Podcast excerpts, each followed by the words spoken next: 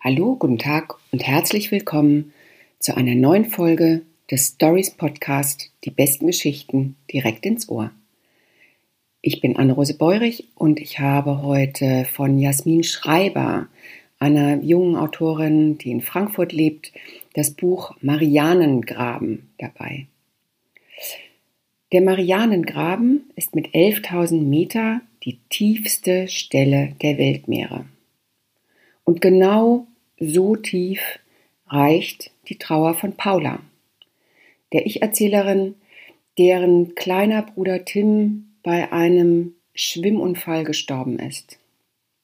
Zwei Jahre sind vergangen und sie ist immer noch unfähig, ihren Alltag weiterzuleben.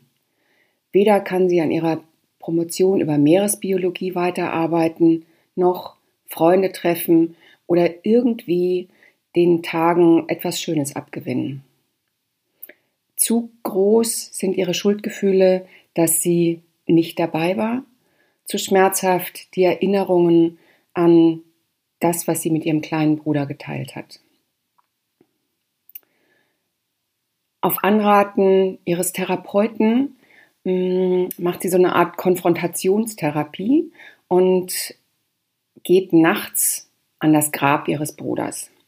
Und dann macht sie auf dem Friedhof eine sehr unerwartete Bekanntschaft. Sie trifft einen kauzigen und barschig, barschen alten Mann, Helmut, der ebenfalls einen Verlust, den Verlust seiner Frau zu verwinden hat. Gemeinsam begeben sich die beiden auf eine abenteuerliche Odyssee. In einem klapprigen Wohnmobil fahren sie Richtung Süden, Richtung Brenner, Richtung Südtirol. Hm, kennen Sie Bücher, bei denen man immer so einen kleinen Schluchzer in der Kehle hat und gleichzeitig aber auch kichern möchte?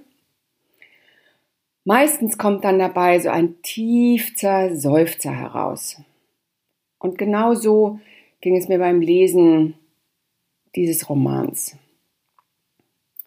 Es geht um Leben und um Sterben. Es wird viel gelacht, viel geweint. Es geht um Trauer, um Tod, aber auch um unbedingten Lebenswillen. Und Jasmin Schreiber nimmt dem Thema, mit dem wir uns ja sonst nicht so gerne konfrontieren, jegliche Schwere.